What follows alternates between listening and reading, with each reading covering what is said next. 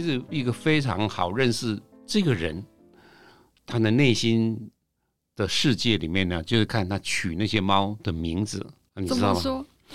比如说有人啊，就叫叫咖啡啊，有人叫豆腐啊，有人叫什么那个东西，他就是一个。那你说像陈文倩她养的那只狗都是种小小的。但是他名字都非常大气，成吉思汗、丘吉尔，你就知道说这个人的个性是一个非常不一样，对大气的一个这样子的，其实是一个非常好的一种内心的一个投射。老师这一次在他的书中啊，也有特别收录一 一一张这个，就是那个女生抱着猫的这个照片。对对对对，我觉得老师的脸好慈祥哦。一直都很吃香，充满着爱这样子 哦。老老师，这一只猫的名字叫什么呢？哦，这个名字就是小甜甜。哦，小甜。等一下，所以老师的内心是非常柔软的嘛？有小甜甜跟小公主。嗯，关于他从小的时候。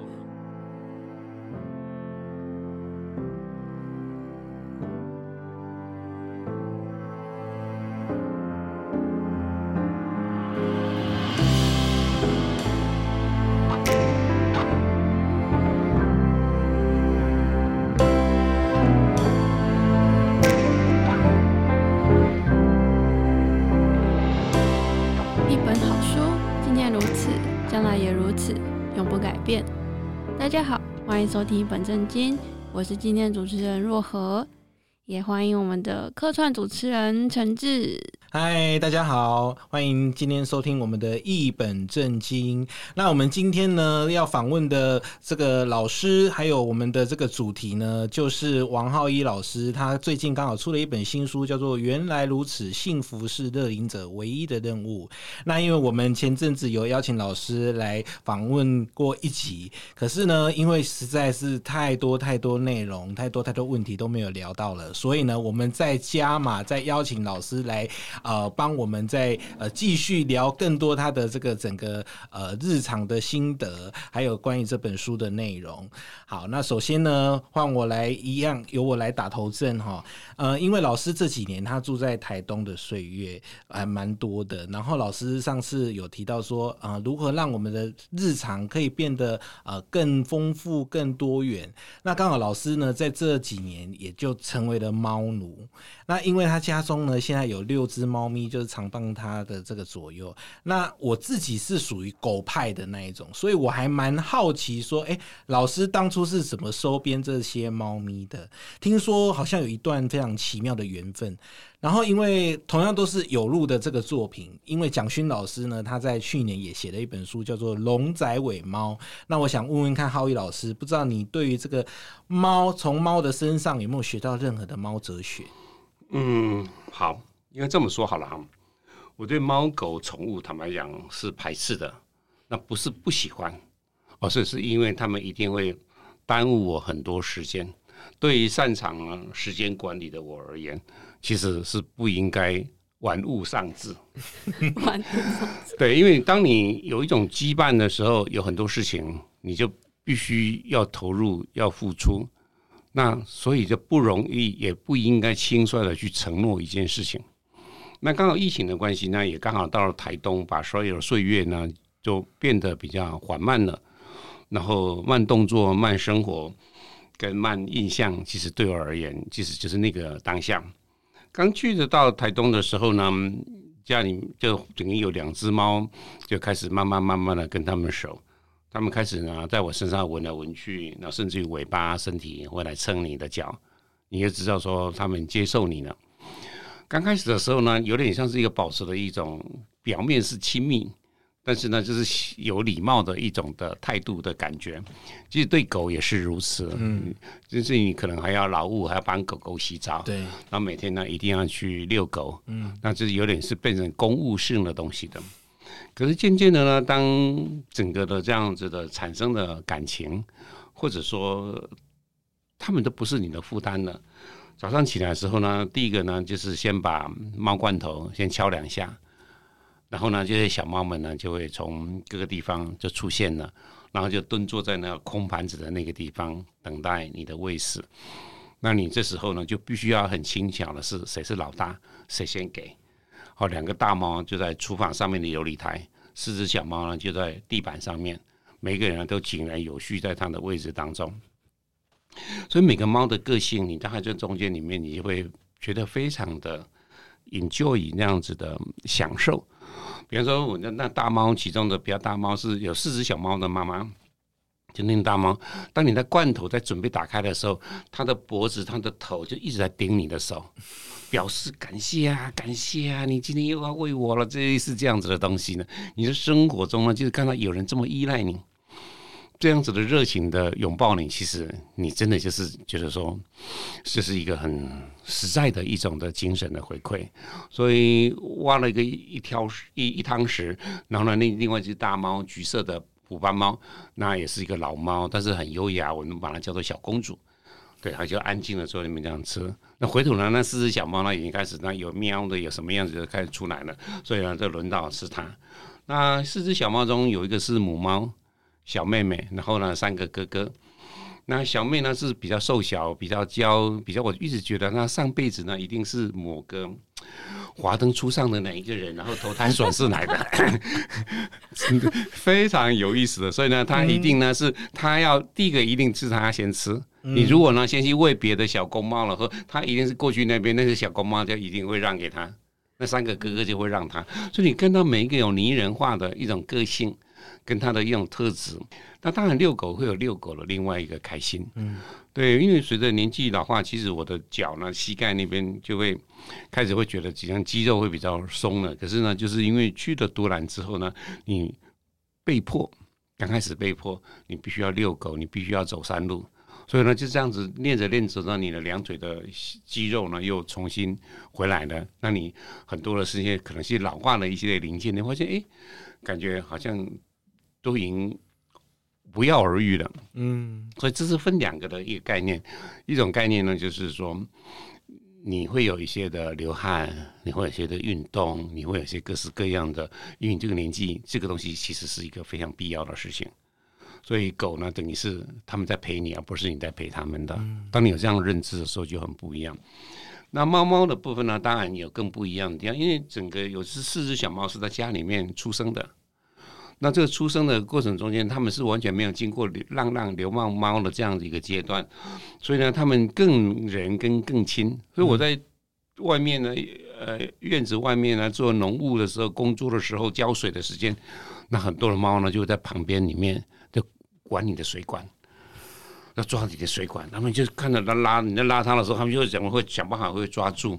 然后你在那边走动呢，在剪修剪树枝的时候，他们在旁边也蹭来蹭去。那甚至呢，跑到你的前面去，故意的就轰然倒地呢，要你摸他的肚子。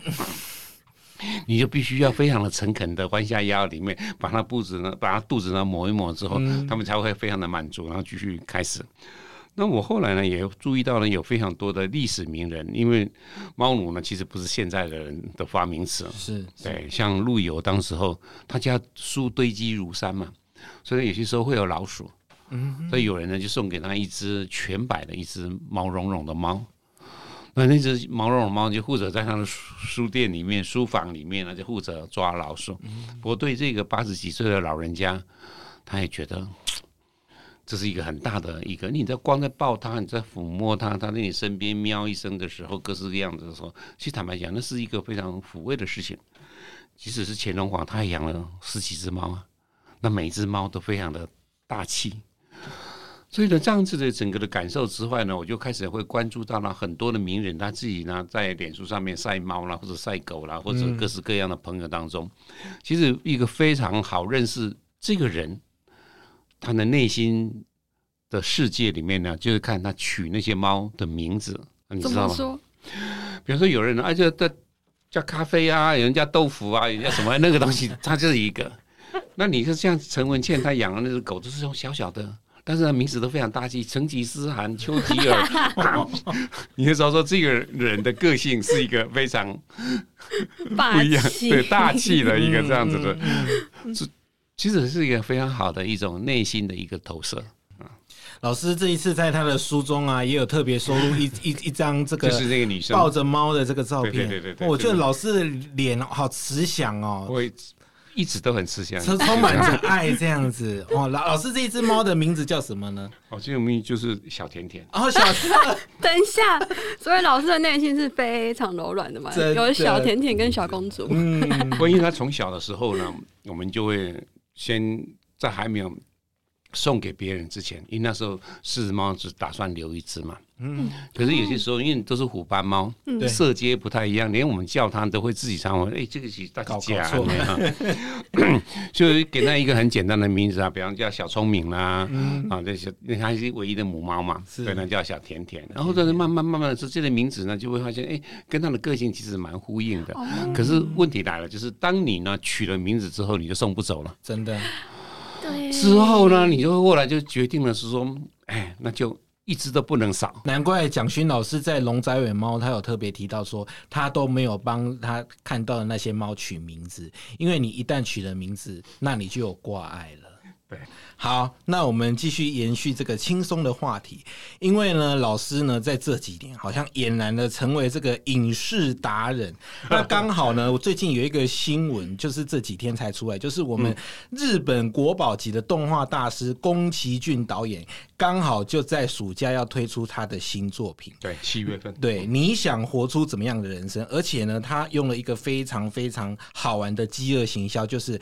这部电影不会有预告，然后也不会有什么剧照啊，什么消息先让你知道，反正就是到上映的那一天，你才会。知道说啊，这部电影在演什么，所以算是一种饥饿行销，然后又是保密到家。然后我刚刚有看到这个新闻的时候，又想到说，哎，老师刚好在书里面也有提到，就是我们的这个《魔女宅急便》，同时也是这个宫崎骏导演的作品。那不过呢，如果你有认真找一下资料的话，它其实是改编自呃角野荣子他的八本的小说，其中的第一本的这个著作。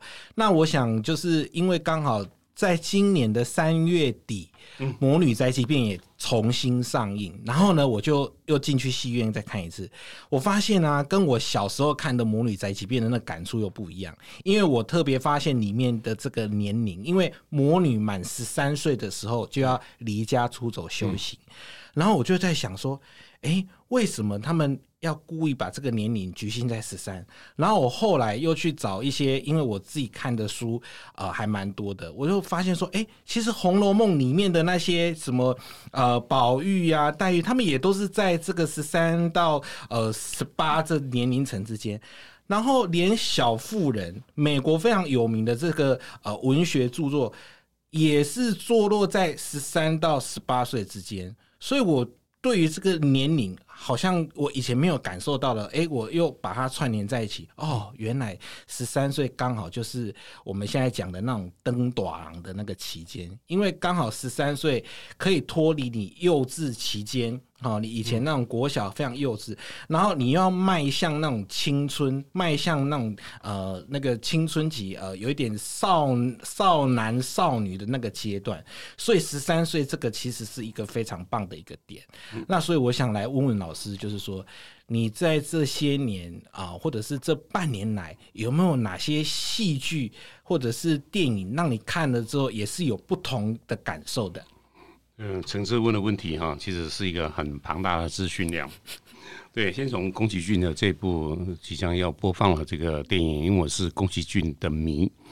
对，然后我觉得我之能够生活在这个时代，其实一个非常开心的事情是有宫崎骏这个人跟他的作品。嗯，嗯，所以虽然二零一三年他宣布退休。但是我一直呢就手指头交叉说，希望他会食言而肥。果然他还是忍不住出来了。十年之后呢，他有一个这样子的一个作品呢，其实是改进改变自一个日本的小说家他的作品。那个小说里面的主角呢，他十五岁，然后他在长大的过程中间呢，刚好碰到一个从大学毕业的刚刚毕业的他的舅舅。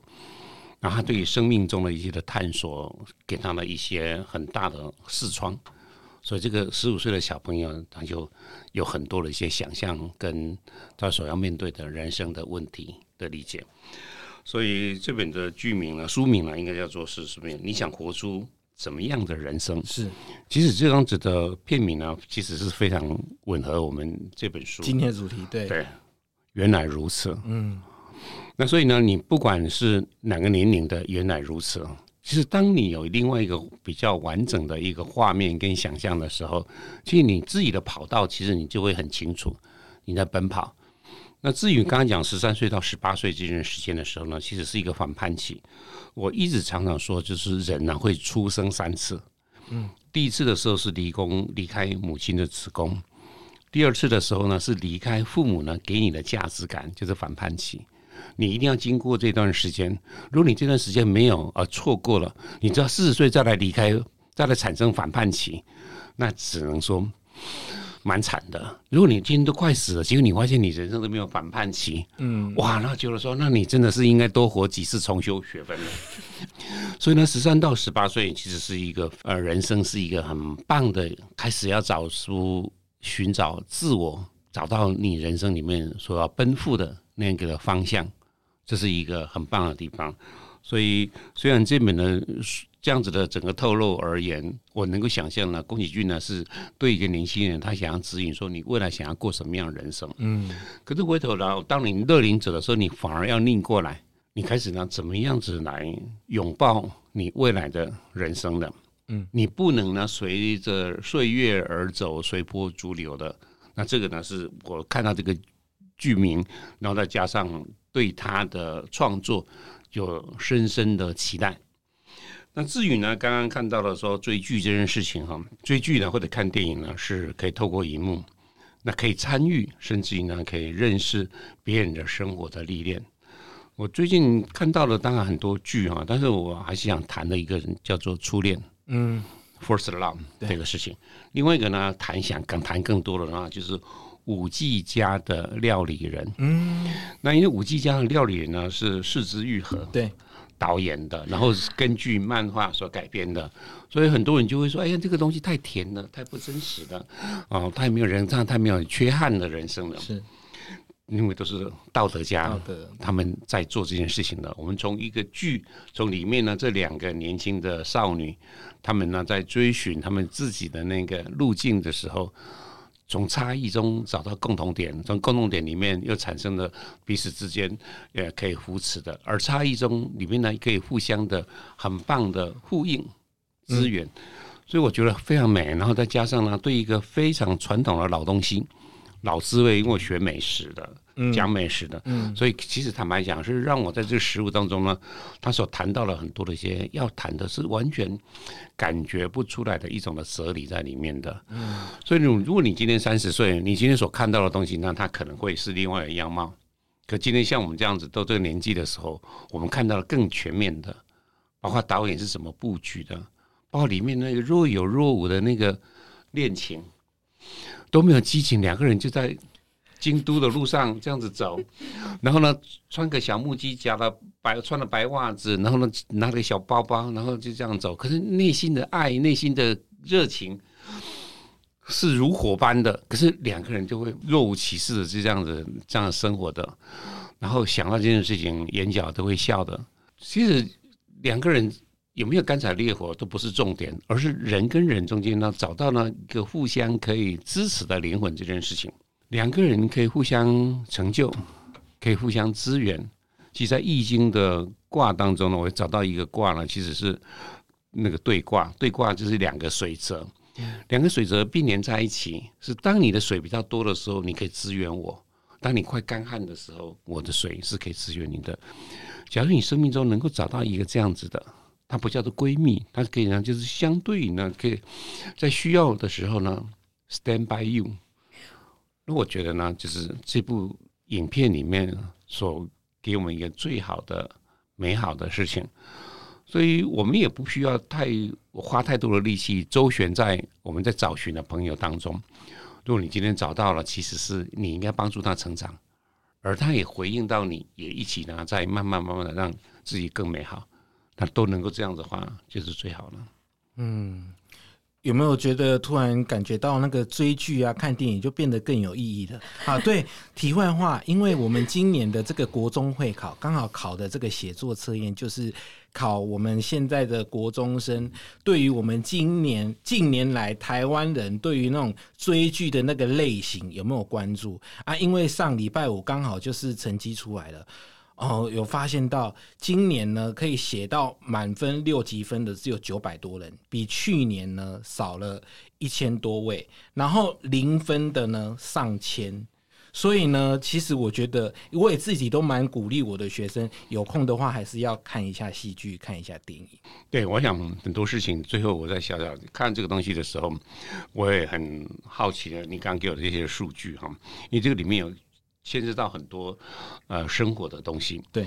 那我觉得呢，现在的孩子的智慧，你永远要必须要知道，说你今天学习的方式呢，是跟二十年前的人学习的方式已经不一样的。嗯，因为现在有个东西叫 Google 了。嗯，对。今天老师所讲的话呢，其实不是真理。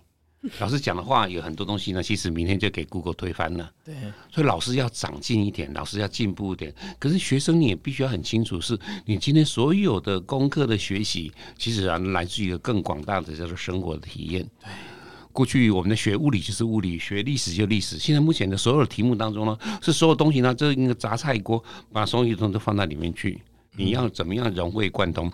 关键就是生活。所以追剧这件事情，当然你不用追，但是偶尔看一段父母或者老师所推荐的一个好的东西，你大家可以知道发生什么事情，那你有更多的一些想象。对，我今年我的学生写最多的就是我推荐的那一部《妈妈的多重宇宙》，对，很难看呢。我说很难看的意思代表就是说很难看得懂，很难看得懂。对，好，好，那应该大家都知道浩宇老师有主持。浩客漫游嘛，那因为现代人工作真的太繁忙，像我也是真的是隔了不好几，可能五年以上吧，才终于五月的时候有去越南一下，但也只去三天而已。嗯、对，那其中我最难忘的一个时刻是我在一个真的没有任何一个人，连一个当地人都没有的沙滩上，然后我就躺在那边。躺了大概整整十分钟吧，躺到最后有一个终于有一个在地人出现，然后是服侍，对，他问我说。Are you OK？我就赶快起身，想说不行，我不能再下了。对，对，那他大概看了十分钟了。对，他一直可能一直在后面一直看，一动也不动，最后忍不住了。一个验尸服在这里。对，对啊，所以现在出国旅游可以说是天方夜谭。我觉得，嗯、那像我妈妈的话，算是乐龄者了嘛，她。嗯这个年纪，我觉得她反而是害怕独自出游。对，她可能觉得啊，我这个不行啊，啊，没有人帮我顾包包啊，我上厕所怎么办什么的，这样。嗯嗯、对，那不知道老师有没有推荐国内的一日小旅游，或是应该要怎样安排行程，才可以让人有那种焕然一新的感觉呢？我觉得是这样子的，就是说有很多的前面的先先决条件，你一定要处理。你今天不是一个人去流浪，你现在是一个人去旅行。那流浪跟旅行是不一样。那旅行呢，是一个有觉知跟计划的察觉，然后享受呢没有预期的丰收，大概就是一个人的旅行的事情。所以中间的地方呢，有些时候呢，同样是一个人去看一片的海，那可能呢就是蓝天白云，天海天一色，你会觉得心旷神怡。可以，如果呢你如果没有这个能力。你看那样子的东西的时候，很多人会往往悲从中来。嗯，他的生命好像孤立无援，好像孤家寡人，好像一切的东西都跟他是不在的事情。所以喜欢细节、观察细节、享受，甚至于当下这个议题呢，其实对很多人而言，其实是空白的、无知的，甚至于呢，他们从来。这辈子不管他四十几岁、五十几岁、七十几岁，回头呢，应该先要先问他自己：你有没有曾经为你自己做过什么样子的事？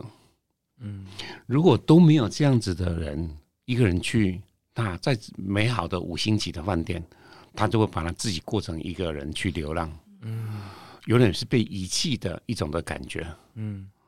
所以呢，你今天当你有准备的时候呢，你就很清楚是你要的是有点带有小冒险，而另外一个地方呢，是你准备呢张开你所有的毛细孔去迎接你陌生的地方，而你知道要去感悟什么东西。嗯，那很多人呢，就刚刚讲的，当你如果通通都没有这些的话，你只会去悲从中来而已，或者去逃避一种事情。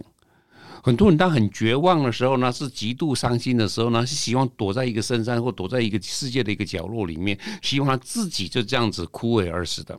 嗯，像我母亲呢，她还是一辈子这样的。工作，在还没有失智之前，然后呢，因为我父亲走得早，有些时候我们就会单独会鼓励他，你也经济上也没有什么困难，怎么样子的，你为什么不到一个好一点的餐厅吃比较不一样的东西呢？因为我们各自有各自的家庭跟生活。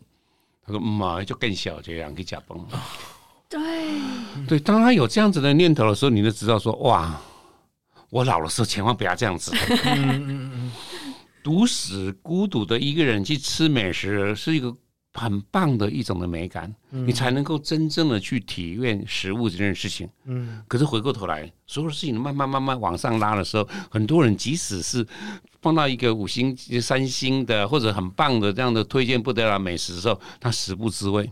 嗯，并不是他忘记了刚刚的滋味是什么呢，而是他就只能往里面倒，咕噜咕噜吃完了之后，吃的不饿，吃的饱了之后。那你刚刚你吃到是什么东西？里面有什么味道？里面都是很优美的东西，他完全没有察觉，没有认知。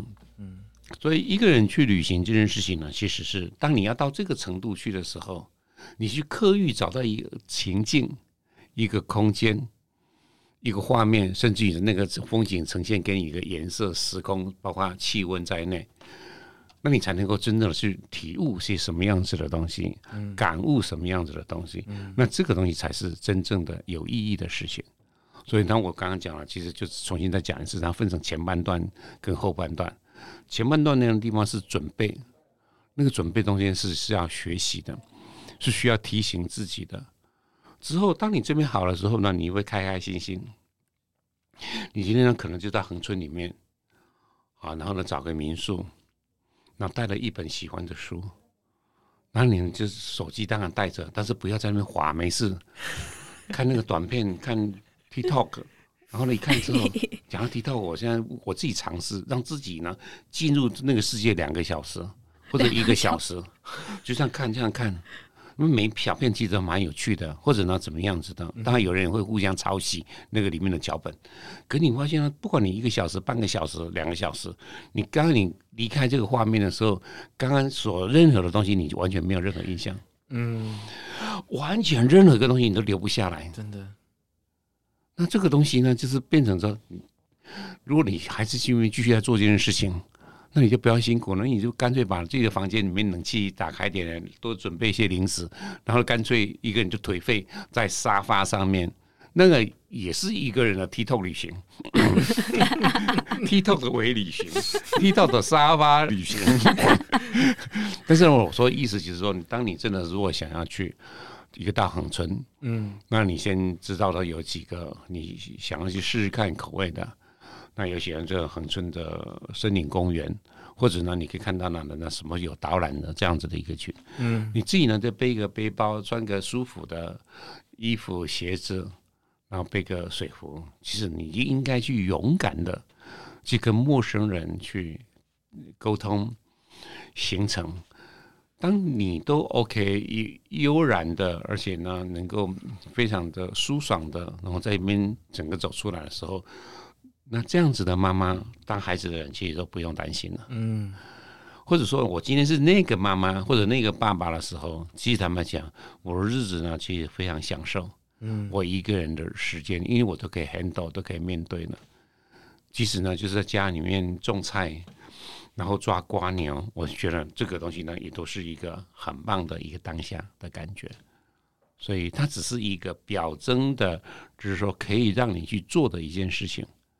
但是，如果你今天都喜欢会观察各式各样的爱的人，其实就在你们家巷子口，你们常常出现那条路，做个巷弄的一个街道旅行。而且，如果是在台南，那当然有太多巷弄了。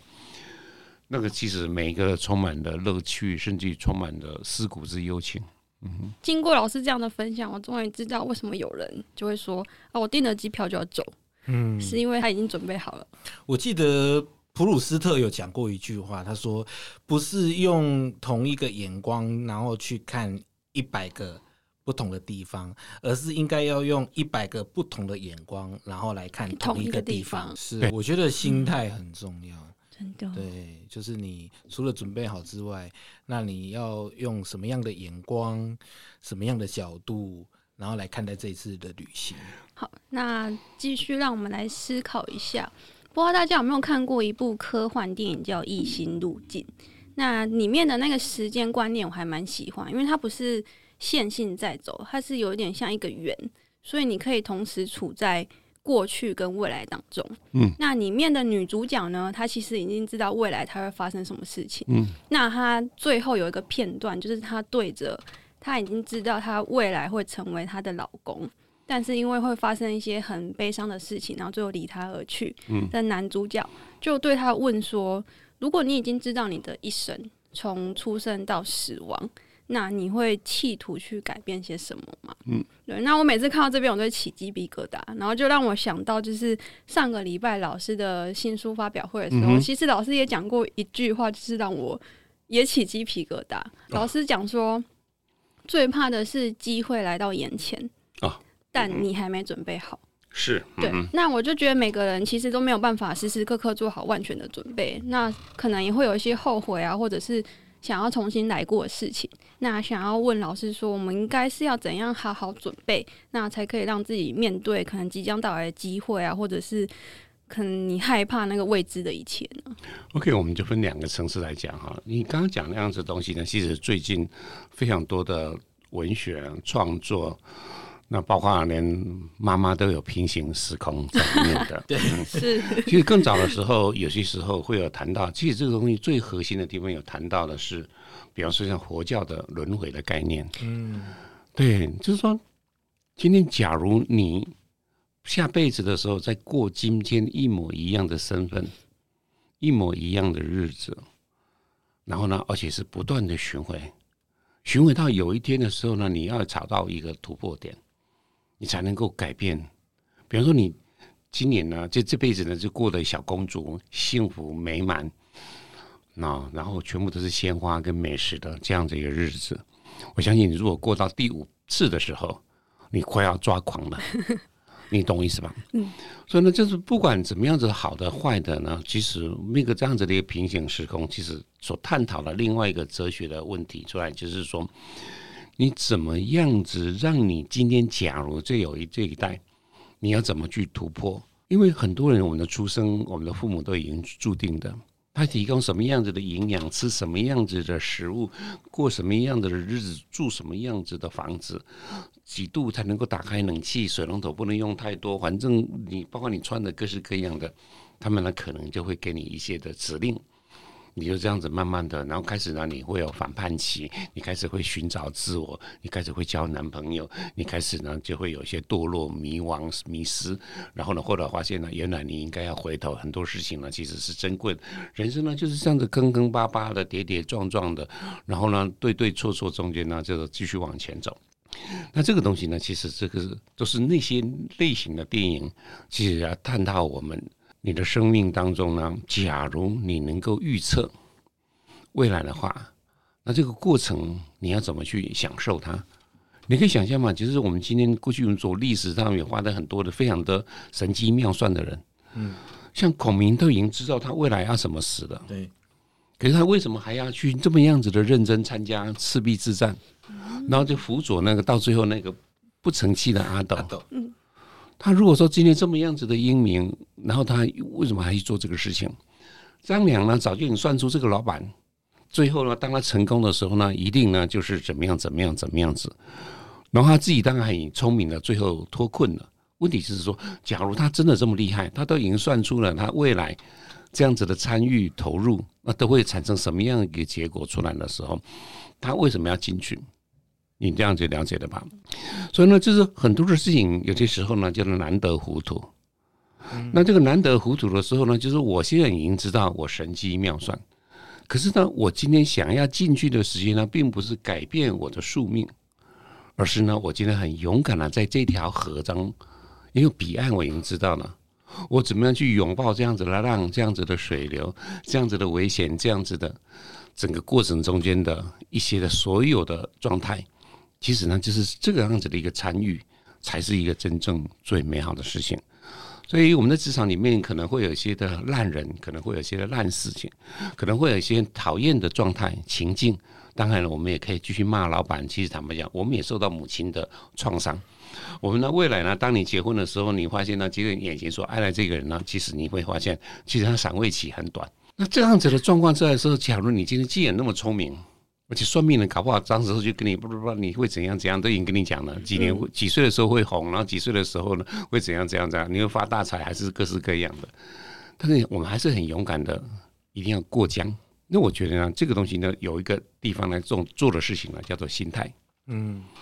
对，当你有这样子的心态的时候呢，我们回头跳到你这样子的第二个这个题目的第二个问题呢，就是准备这件事情。假如你今天是低闷的头里面就往前冲，当然你可能刚开始的时候表现得非常好，所以呢，我们觉得他小时了了。可是有些人呢是慢慢慢慢的，然后不知不觉，我自己承认我自己呢也算是一个大吉慢体的。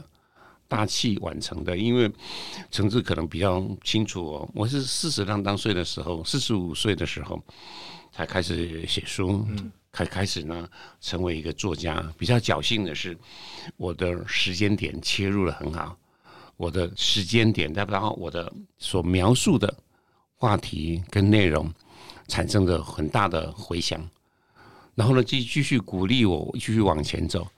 所以陆陆续续呢，就是写了二十几本书。这二十几本书呢，从第一本书，我一直在讲的是，我连我的照片都不敢放在书的封面的底部。而到这一次呢，就这本书里面这么不要脸呢，把自己呢放了那么大在那个地方，故作潇洒状，而且还学苏东坡，你看多恶心。很帅。这个东西呢，其实某种程度呢，就呼应到你刚刚的准备这件事情。嗯。对，说当我开始写第一本书的时候，我如果是二十五岁写第一本书，跟四十岁写第一本书，我的准备程度其实是很不一样。我的后面的思想跟体验生命的那个厚度，肯定都还不一样。可能二十五岁的时候，搞不好得了一些什么梁实秋什么文学奖，可能是一个什么样的一个状况出来的。可是我那个时候的我，跟后来的四十岁我的我，其实坦白讲。生活、工作、职场上面的训练、锻炼，还有大量的阅读，是很不一样的。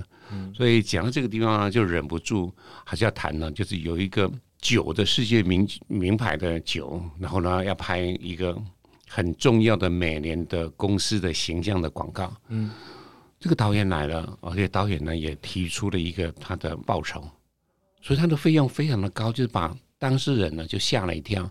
别人呢可能就多少钱，那你怎么会那个钱？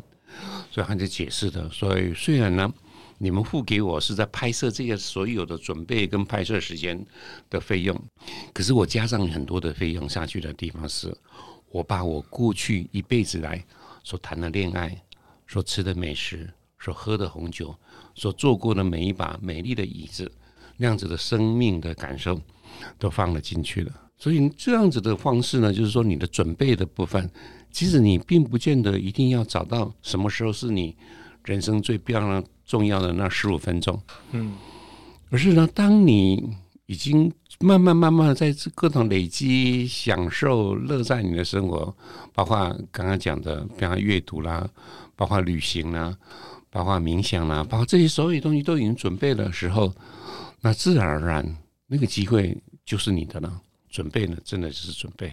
是，所以各位听众朋友，你也准备好了吗？我觉得老师今天的分享非常非常的扎实。那我想要引用老师书中有提到的一句话，刚好可以作为我们今天的 ending。他说：“所谓美好人生，不是你想要的人生，而是能够让你获得充实的人生。”嗯，对，我觉得刚好就用这句话可以贯穿我们今天的整个主题。那就让我们谢谢浩一老师的分享。是，谢谢大家，谢谢橙子，谢谢主持人，谢谢。那我们下次见，拜拜。